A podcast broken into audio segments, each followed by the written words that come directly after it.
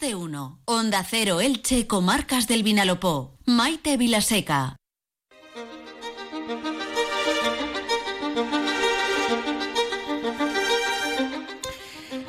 A nivel mundial, hoy eh, se conmemora, a mí me gusta más decir, hoy se reflexiona sobre la tolerancia cero con la mutilación femenina.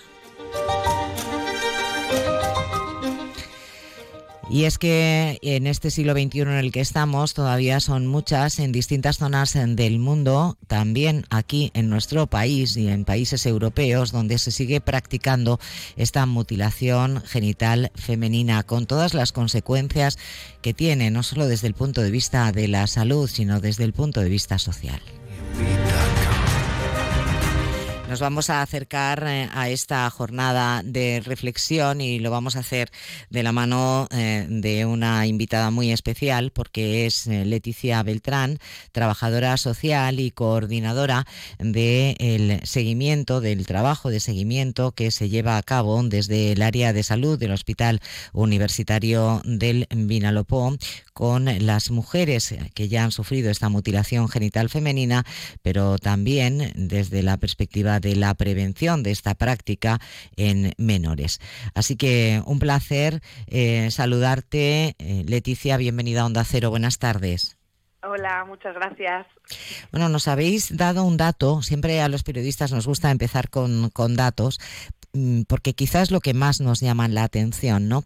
Y hoy nos habéis informado de que desde el área de salud de vuestro hospital, del Hospital Universitario del Vinalopó, estáis realizando el seguimiento a más de 50 mujeres que ya han sufrido mutilación genital femenina.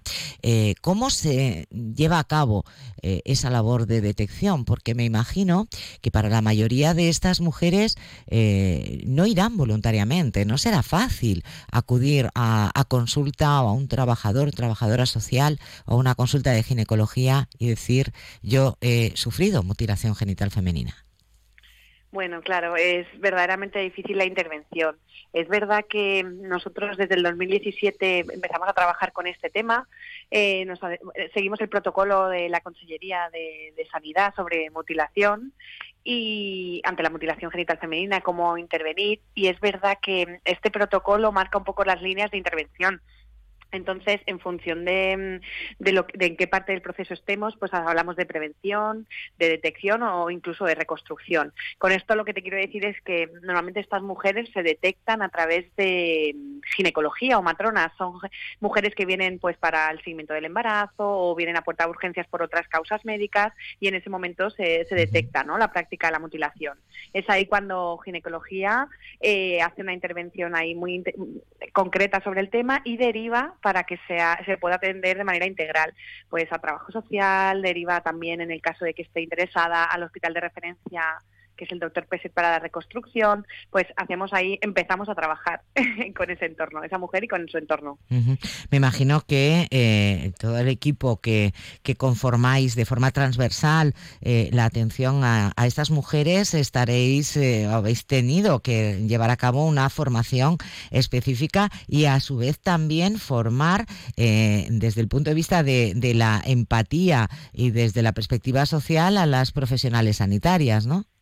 Sí, totalmente. Cuando eh, la doctora Vizcaíno, que es la ginecóloga referente de ese tema en mi departamento, empezó a trabajar con la, con, con la comisión de consellería sobre ese tema, eh, me buscó y me dijo, Leticia, tenemos que empezar a trabajar eh, con esto. Las dos empezamos a formarnos, a acudir a todos los seminarios, congresos, o sea, fue una búsqueda activa ya para poder formar, sentirnos preparadas para poder formar a otros profesionales sanitarios sobre, sobre esta práctica. Y que, que además es multifactorial, que es tan compleja y lo que tú dices, ¿no? Tratarla desde desde la empatía, el respeto, el no emitir juicios, pues es súper importante. Claro, vamos a entrar ahí porque eh, la parte, eh, digamos, fácil, ¿no? Eh, es cuando escuchamos datos como, como este medio centenar de, mujeres a las que hacéis seguimiento, es decir, qué barbaridad, parece mentira que esto siga ocurriendo, pero claro, hay que entender también que en muchas ocasiones esa mutilación genital femenina se produce en un contexto social, antropológico, tradicional, tradicional eh, que también hay que entender, ¿no? Eh, que esa parte social quizá es la más complicada, ¿no? Para a la hora de abordar esta situación. Sí, sí, ya te digo, la mutilación genital femenina es, eh, es, las causas o los factores, ¿no? Son culturales, religiosos, sociales, comunitarios. es, un, es un tema muy muy ambiguo y complejo. Pero claro, es importantísimo tener muy claro cuál es esa justificación de estos padres que realizan la mutilación a sus hijas, ¿no? En esos poblados, en las aldeas, en sus países de origen, para a través de la costumbre y la tradición para que se pueda eh, esa hija se pueda casar pues eso es que son razones reproductoras higiénicas estéticas es algo que a nosotros eh, es un choque cultural. Ahí hay un relativismo cultural que, nos afecta porque no entendemos ¿no? Eh, este comportamiento. Pero para poder intervenir con esta problemática es necesario no esa empatía esa ese valorar los valores positivos de su, de su cultura, no emitir juicios de valor, como te decía, y, y sobre todo la contextualización. Nunca justificándola, ¿no? Pero sí que entendiéndola un ejercicio eh, importante para, para, trabajar con esas prácticas y creencias que son culturales y, comunitarias, no ir en contra, ¿no? sino reforzar eh, valores culturales en positivo, pero eh, traídos a la situación de, en Europa y al siglo XXI. Tengo dos preguntas muy concretas. La primera es, ¿habéis detectado que algunos de esos casos de mujeres a las que se les ha practicado esta mutilación genital femenina estaban recientes, es decir, no se practicaron en sus países de origen, sino una vez ya asentadas aquí en, en nuestro país? No, tengo que decirte que por suerte no. Todo lo que se ha detectado ha sido en mujeres adultas y mm, o, o sí, adultas que, se practicaron la mutilación cuando eran muy pequeñitas, entre los 3 y 5 años.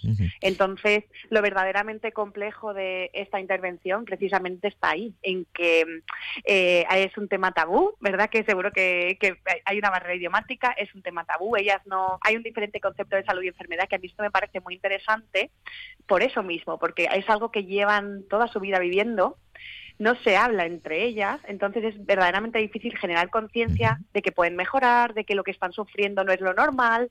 Eh, es muy complicada la intervención con la mutilación. Luego también otro tema que a mí me encanta es el conflicto de las lealtades de la propia comunidad, porque al final, como tú decías, el origen es, mm, hay una presión social muy fuerte.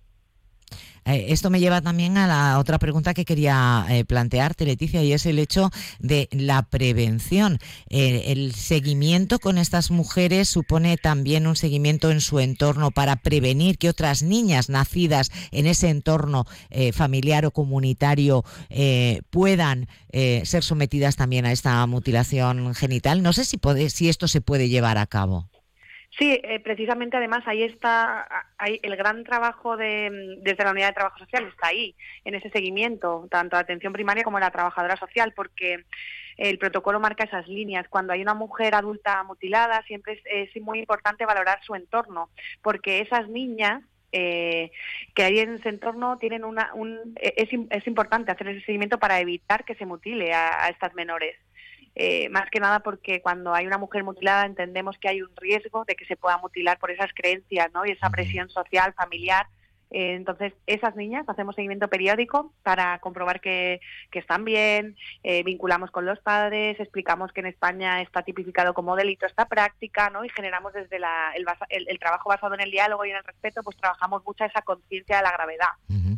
Eh, citáis a esas menores eh, con, frecuencia periódica entonces para garantizar que se encuentran bien, que no se les ha practicado la mutilación eh, genital. ¿De cuántas menores estaríamos hablando ahora mismo? Pues una treintena aproximadamente estamos haciendo el seguimiento. De todas maneras, para nosotras, fíjate que son datos importantes, pero seguimos pensando que es un infradiagnóstico, porque es un tema muy desconocido, que no se habla y entonces entendemos que hay muchísimas más pacientes en nuestro entorno de las que de, las, que podemos Exacto, de las que hemos detectado. Pero bueno, sí que es verdad que es un gran trabajo, que el tema de la carga asistencial, o sea, intervenir en esto es ponerle mucho empeño, mucho, muchas ganas de poder mejorar la realidad de estas mujeres. Entonces, bueno, sí que es verdad que los datos están ahí para amparar un poco todo ese trabajo.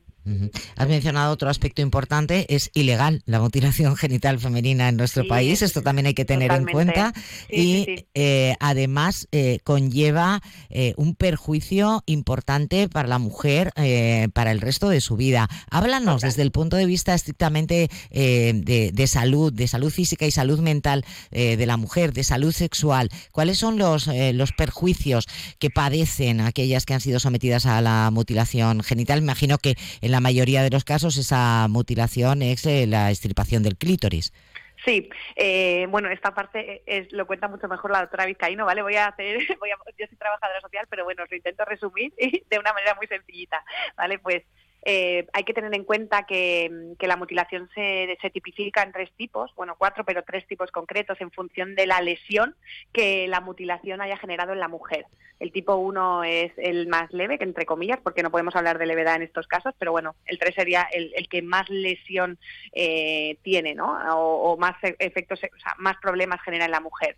La cuestión es que pensar que en el contexto es que se practica, pues, en una aldea de una forma rudimentaria, sin esterilización, con curas relativamente eh, ungüentos, eh, cosas que, que, son verdaderamente peligrosas para la salud de las niñas, ¿no? Y luego las complicaciones se pueden hablar de las inmediatas, que podríamos hablar incluso de eh, dolor intenso, hemorragias, muerte como tal, porque es algo muy grave. Y luego las eh, medio plazo, pues eh, fiebres, obsépticos, ¿no? Y las que más vemos en nuestro día a día, a largo y medio plazo, pues estamos hablando de eh, enfermedades del tracto urinario, ¿sabes? Para, y para la defecación, eh, infecciones generalizadas, se me ocurren esas a priori, más luego la cicatrización anómala, muchísimas, o sea, pensar de verdad que es una lesión que afecta al día a día de estas mujeres de manera muy notable. ¿Desde el punto de vista de la salud sexual? Sí, muchísimo. Mm incluso de la salud sexual desde el punto de vista del deseo, desde el punto de vista de lo que es el momento de las relaciones, ¿no? Del placer también. Total, claro, es una medida, además, dentro de las causas está el control y fomento de la castidad. Ahí es muy grave. sí, quitan el, al, al estirpar los labios mayores o menores en función de la lesión y del tipo, por supuesto que afecta a la vida sexual de la paciente, pero bueno, sobre todo a la, vida sexual y a la vida en general, a la vida en general de la paciente. Mm. Bueno, pues hoy hemos conocido el trabajo que hace este equipo del Hospital eh, Universitario del Vinalopó con ese seguimiento a más eh, de medio centenar de mujeres que ya han sufrido mutilación genital femenina y sobre todo en el seguimiento a las eh, a niñas, a menores para prevenir la práctica de esta misma mutilación. Recordemos que es ilegal, además de todos esos posibles daños o riesgos que se corren y el daño que queda para toda la vida en las mujeres que son objeto de esta práctica, pero siempre entendiéndola en un contexto eh, que es complicado y, que es cultural y religioso fundamentalmente. Muchísimas gracias, eh, Leticia. Ha sido de verdad un placer hablar contigo, profundizar un poquito más y que nos sirvan estos días, como siempre digo, básicamente pues para reflexionar, ¿no? Para que dediquemos, aunque sea unos minutos de, nuestro tiempo, a, a, pararnos a pensar sobre, sobre estas cuestiones. Hoy, en la tolerancia cero contra la mutilación genital femenina. Muchísimas gracias, ha sido un auténtico placer. Leticia Beltrán. Muchísimas gracias por este ratito y, bueno, para es importante, ¿no? ¿no? Que no sean acciones puntuales ni esporádicas como tú dices. Hoy es el día en contra de la mutilación, pero es verdad que el trabajo hay que hacerlo todos los días. O sea que muchas gracias por este espacio para poder contar lo que hacemos. A vosotras.